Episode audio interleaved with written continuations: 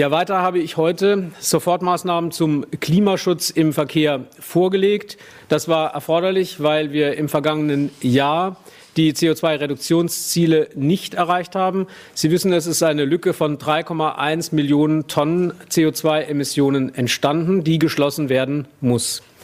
Ich freue mich, dass wir mit den jetzt vorgelegten Maßnahmen eine, einen Weg gefunden haben, wie wir unsere Klimaschutzziele im Verkehr sicher erreichen. Das war Verkehrsminister Volker Wissing von der FDP vor sechs Wochen. Jetzt zeigt der Prüfbericht des Expertenrats für Klimafragen, dass Wissings Sofortprogramm hinten und vorne nicht reicht.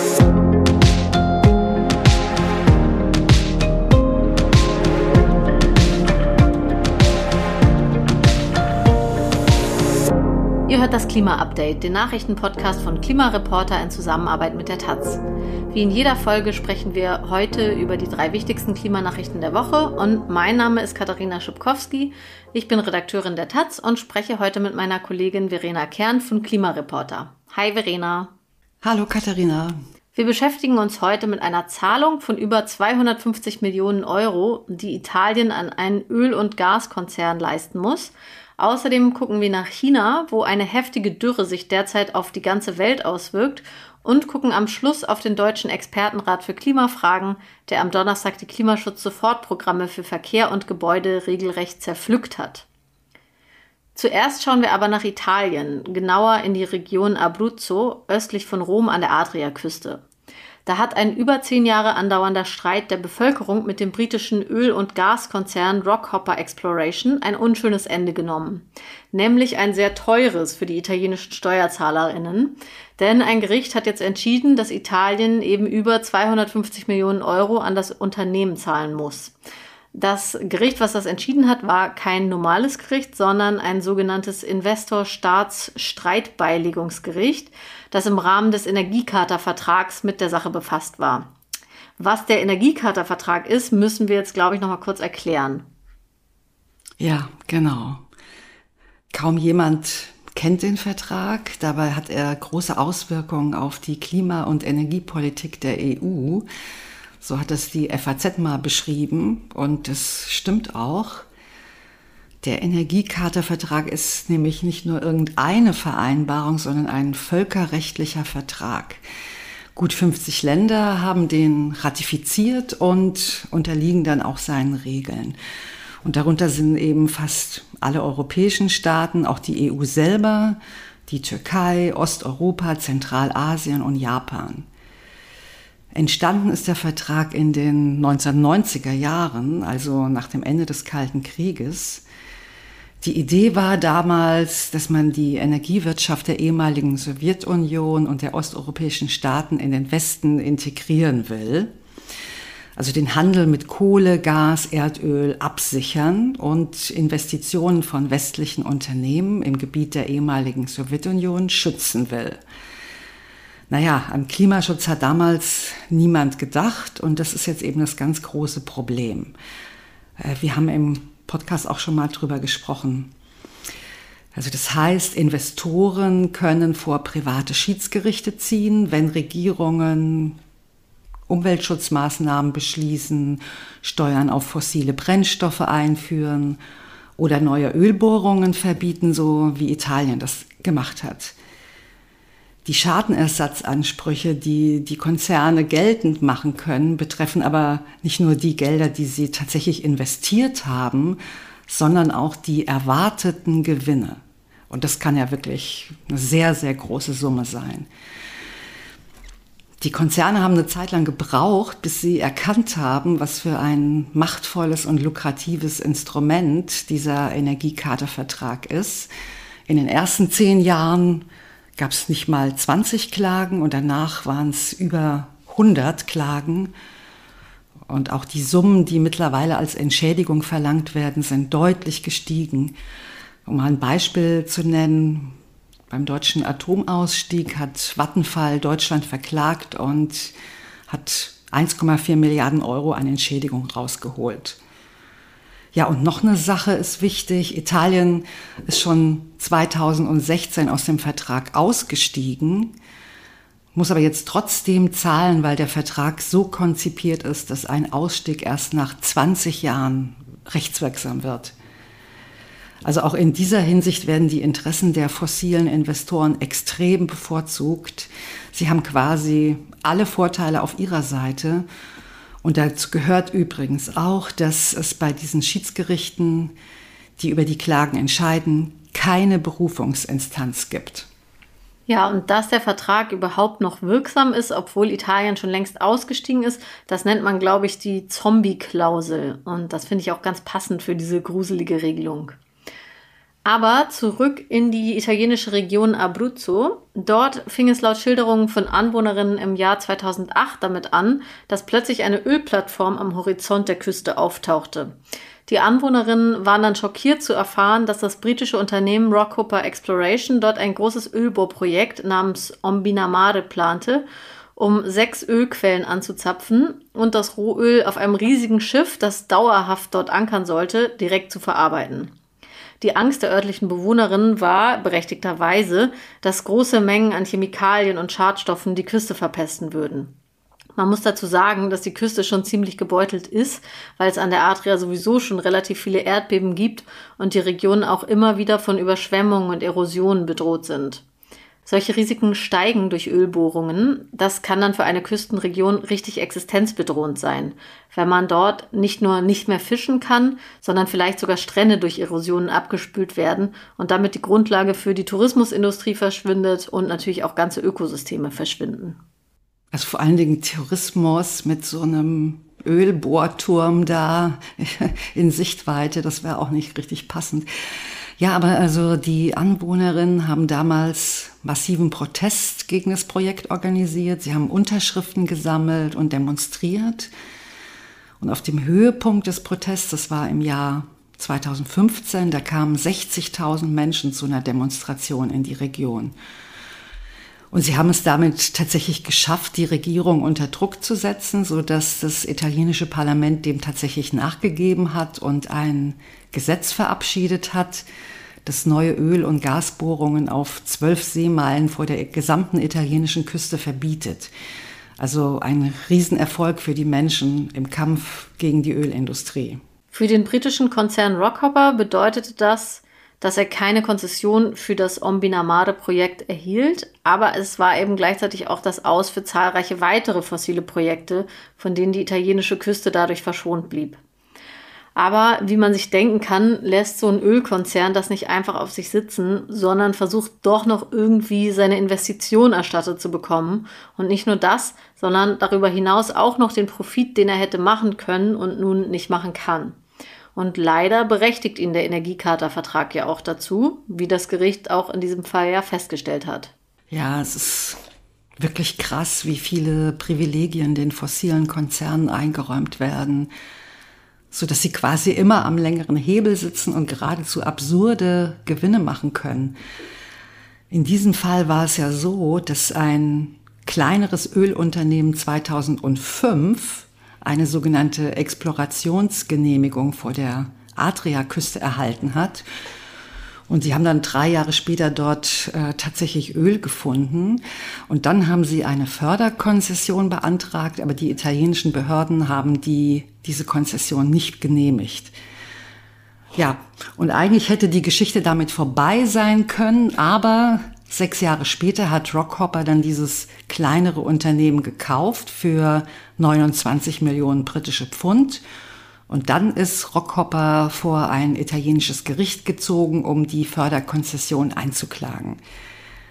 Da haben sie erstmal verloren und in zweiter Instanz haben sie nochmal verloren, bis der Konzern dann eben das Sondergericht im Rahmen der Energiekarte angerufen hat. Und dort haben sie jetzt eben Recht bekommen.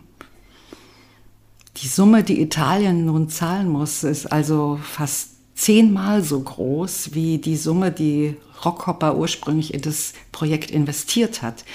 Das heißt, wenn fossile Geschäfte so viel Gewinn einbringen können, und das sogar viele Jahre später noch, nachdem die Sache eigentlich schon vom Tisch ist, ja, dann stellt sich wirklich die Frage, wie das mit dem Klimaschutz jemals klappen soll.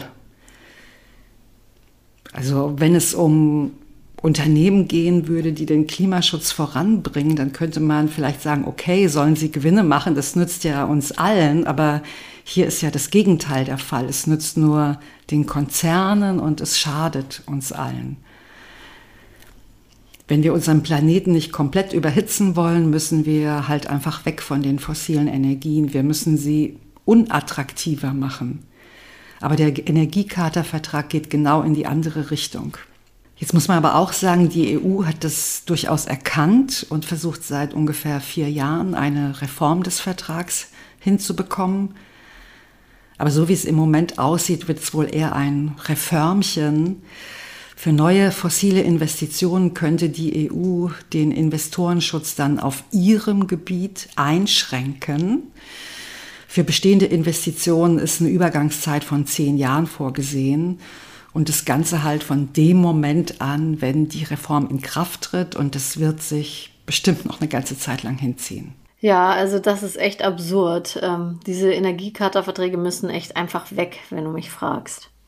Für Italien kann man jetzt eigentlich nur hoffen, dass nicht noch zahlreiche weitere Unternehmen wegen des 12 Seemeilen Küstenschutzgesetzes vor so ein Schiedsgericht ziehen. Denn ja, das wird ja dann noch immer noch teurer einfach.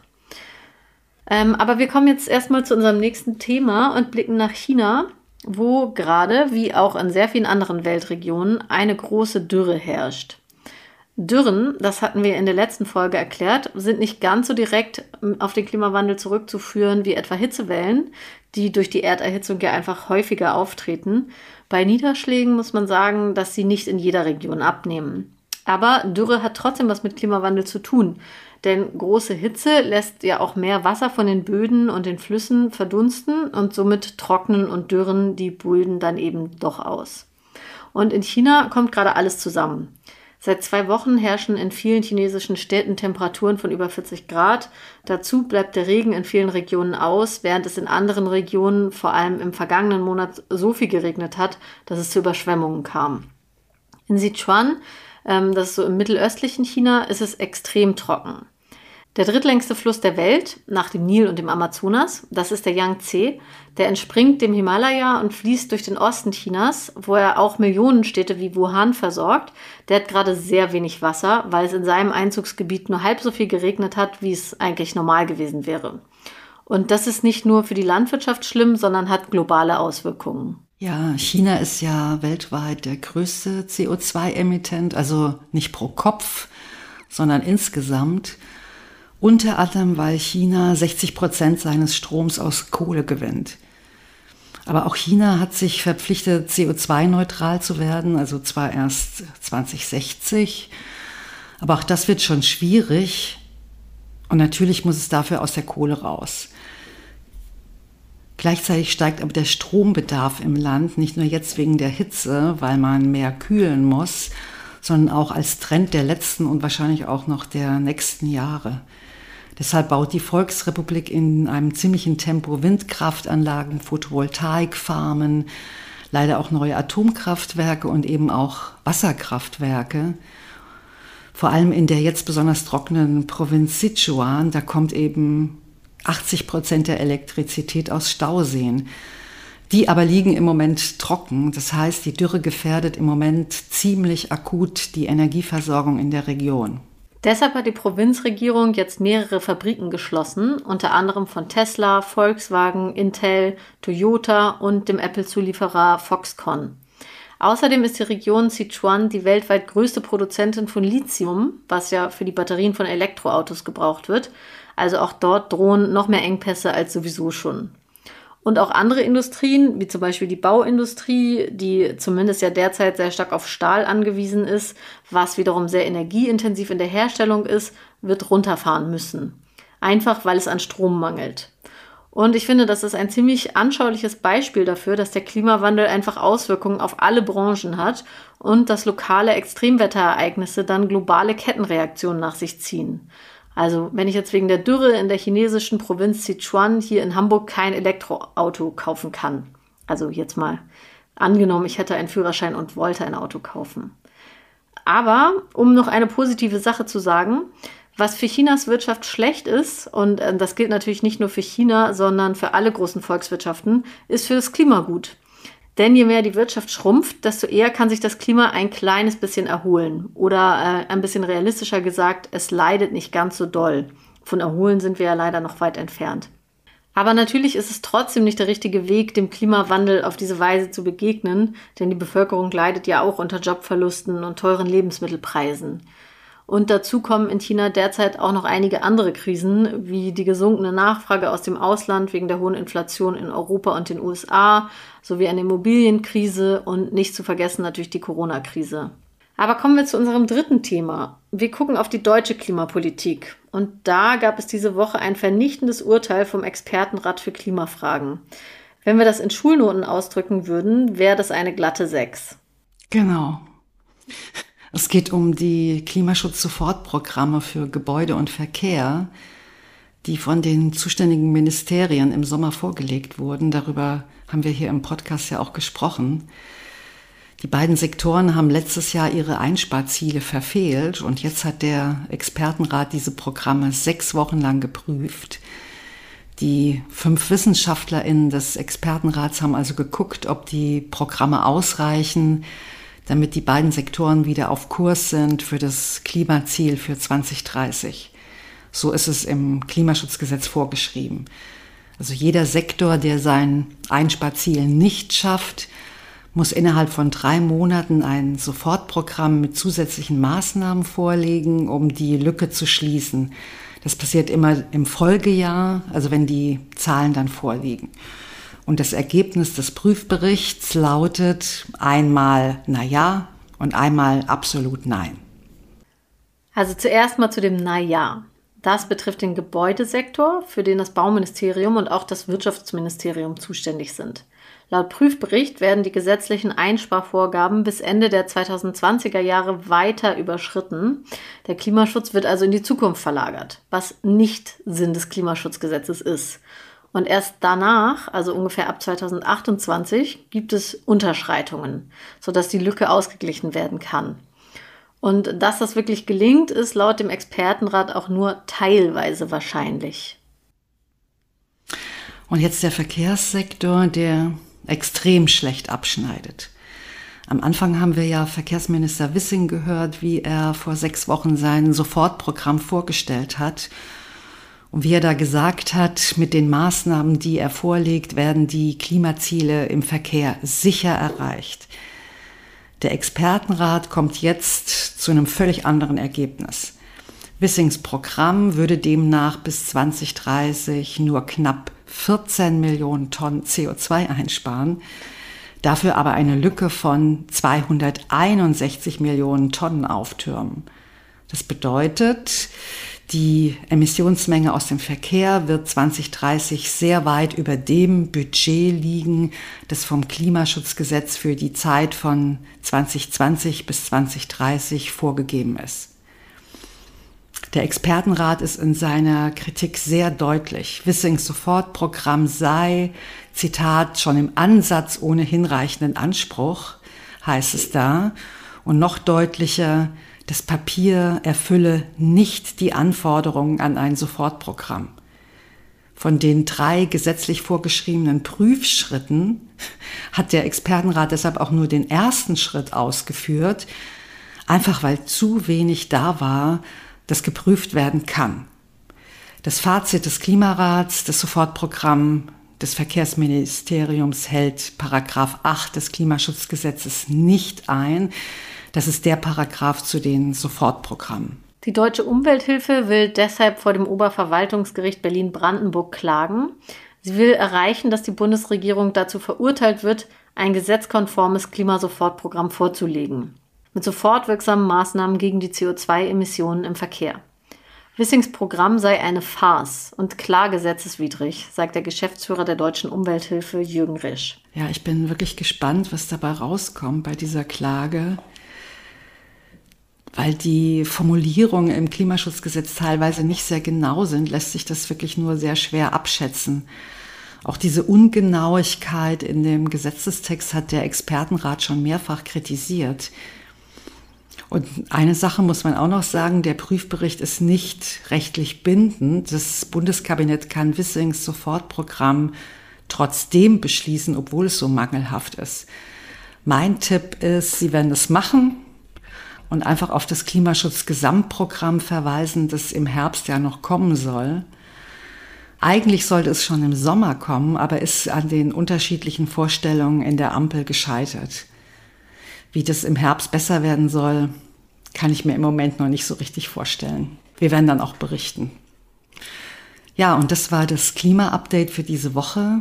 Wenn ihr keine Folge verpassen wollt, dann abonniert uns in eurer Podcast-App eurer Wahl. Wir freuen uns auch immer über Bewertungen, die helfen uns nämlich, sichtbarer zu werden. Und wenn ihr Fragen oder Feedback zu unserem Podcast habt, lesen wir auch gerne von euch per Mail unter klima-update.klimareporter.de.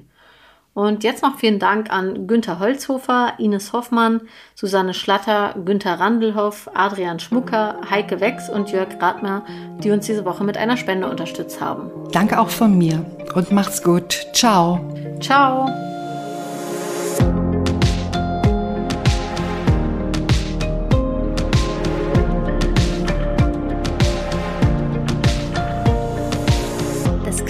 Klima-Update ist ein Projekt des Klimawissen e.V. in Kooperation mit Taz der Tageszeitung. Es wird im Wechsel moderiert von Verena Kern, Sandra Kirchner, Katharina Schipkowski und Susanne Schwarz. Unser Produzent ist Christian Eichler. Ihr könnt unsere Arbeit mit einer Spende unterstützen.